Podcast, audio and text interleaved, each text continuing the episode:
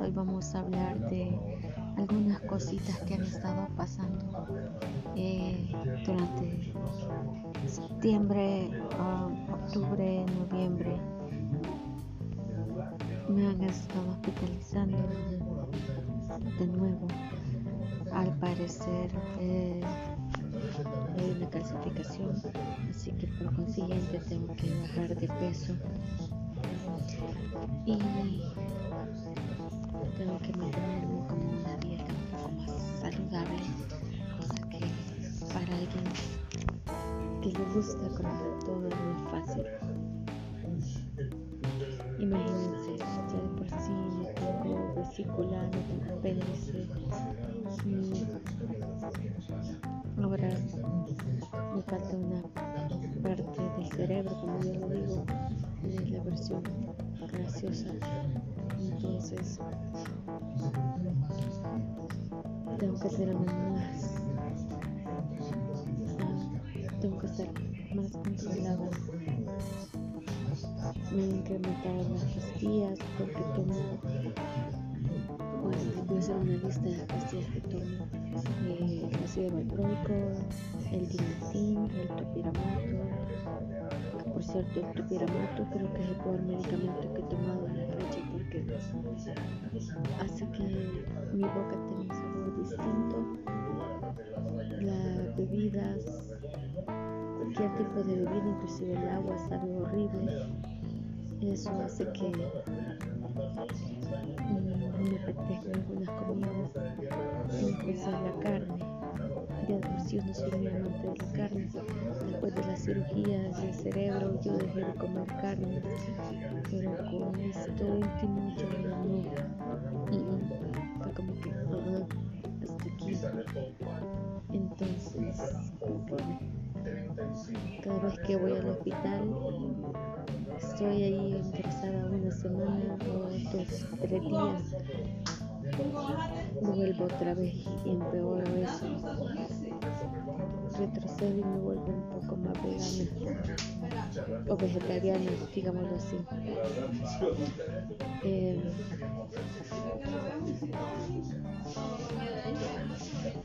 de colmo esta semana que pasó me dio COVID, estuve generando 15 días claramente. 15, antes daban 15, ahora dan 7, pero dan un medicamento que es más potente, entonces he terminado con el estómago destrozado, no recuerdo el nombre ahora, así que no me pidan nombre, porque soy mala para eso, pero sí les puedo decir que que me hizo pedazos el orgullo. Y al punto de que la mayor parte de cosas que quiero comer ahora son vegetales y sopas. Vegetales y sopas porque yo es liviano y estoy perdiendo peso. La vitamina es la C y el zinc y no me acuerdo cuál otra ah, la B 12 creo que me la están dando también como para reforzar las pérdidas no están haciendo un gran efecto al contrario siento que me dan náuseas especialmente la vitamina C. Así que todo este montón de medicamentos que estoy tomando créanme es, es impresionante ya tengo gastritis tipo 1, yo creo que voy por gastritis tipo 2. Y como nunca me hice ver por un eh, gastroenterólogo, pues no quiero saber qué es lo que va a decir. Eh, ¿Qué otra cosa les iba a contar? Hace unos días, eh, teniendo una condición, duró como 6 minutos y porque siempre pierdo el balance, tuve que ir al hospital. Me tocó un doctor bastante pesado, el internista, no era ni siquiera neurocirujano, no quiso que, que un negro me viera. Y se miraban tres manchas lo que él dijo que yo voy a convulsionar de por vida. O sea, no me dijo algo que yo no supiera. Lo que me molesta es la actitud de don Sanbergón, don Sabelo Todo que estos doctores tienen. Hay cosas que yo sé. Yo no soy ningún ignorante, yo leo. Estoy leyendo casi siempre revistas de neurociencia y trato de informarme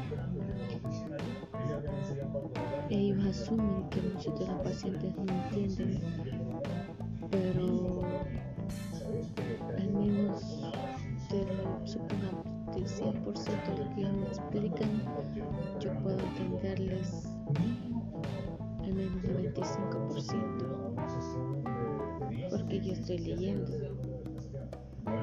Pero, en fin terminé peleándome con el doctor, me puse dime que te diré, les recomiendo que nunca hagan eso porque al final solo me dio dos días de incapacidad y al final eh, pues perdí tiempo. Mi jefe, mi jefe se enoja. Esa es otra cuestión que mi jefa se enoja porque yo voy al hospital, pero ya, ya siento que mi cuerpo ya está más, debilitado, se está debilitando un poquito más, ya sea por la cantidad de medicamento que tomo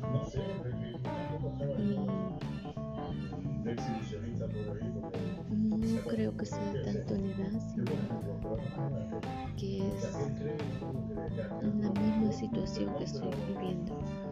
Entonces estoy tratando de convencerme a mí misma de que todo está bien y me lo repito, todo está bien, todo está bien, todo está bien. No me gusta donde estoy trabajando, pero trato de mentalizarme que ¿cómo va tu día? Ah, va bien, va bien, va bien, va bien, va bien, va bien. Y esas cosas me ayudan.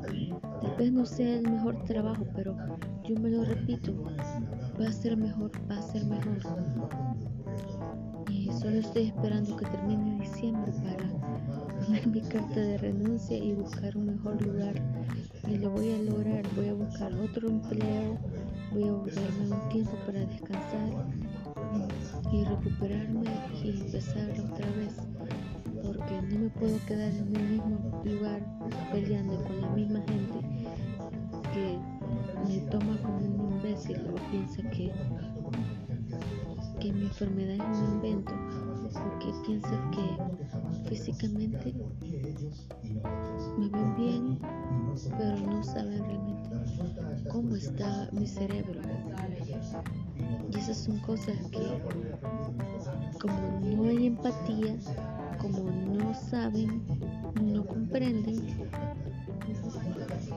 y es lo que le falta a esta gente en los trabajos, que hay ese tipo de empatía. y eso debería ser algo que deberían de cambiar. Es algo horrible, la verdad es, es horrible. Espero que a todos aquellos que están pasando por una situación similar, que hayan sido operados por que es un angioma, un tumor X cualquiera, este, sepan que, que la mayor parte del tiempo es ignorancia. Así de simple, es ignorancia. Que solo cuando ya uno le ven caer de vergazo, literalmente así.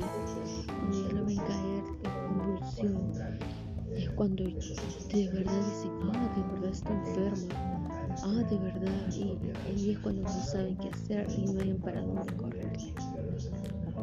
Pero yo sugiero que ustedes, por ejemplo, si son agentes de call center, anden en uno de sus carnet una laminita donde instrucción donde diga en caso de convulsión por favor llamar a con los números de teléfono de sus padres o hermanos de su médico privado si tengo un médico privado eh, lo que hacer lo que no hacer y sus medicamentos y avisarle a alguien siempre si yo convulsiono tenés que darme cuando pase la convulsión tienes que darme tales medicamentos. Es lo que yo hago. Ese es, un consejo adicional que yo le brindo. Por ejemplo, yo a mis compañeros les digo, si yo llegase a convulsionar, vos podés llamar a este número, este es el número de mi hermano. Eh, después de que pase la convulsión, tenés que darme dos pastillas de esta, dos pastillas de esta y dos pastillas de esta y asegúrate de que respire durante la convulsión. Tomas el tiempo, si pasa de 6 minutos, es de llamar a emergencias. Y le, una, le avisas eh, para que ellos sepan con quién deben hablar para que no haya errores a la hora de las horas. Esas son algunas de las cosas que han estado pasando últimamente en mi día a día. Y créanme que es bastante complicado porque algunos te consideran, otros no te consideran. Y bueno, hay que tener paciencia a uno mismo. Y aún entre la familia hay que tener mucha paciencia. Decir, bueno, un paso a la vez. Enamorémonos del día, enamorémonos del trabajo, enamorémonos de nosotros mismos. Así que esa es mi recomendación. Enamórense del hoy. Ánimos con esta semana y muchísimos éxitos. Se les quiere mucho y de gratis. Pasen una linda semana.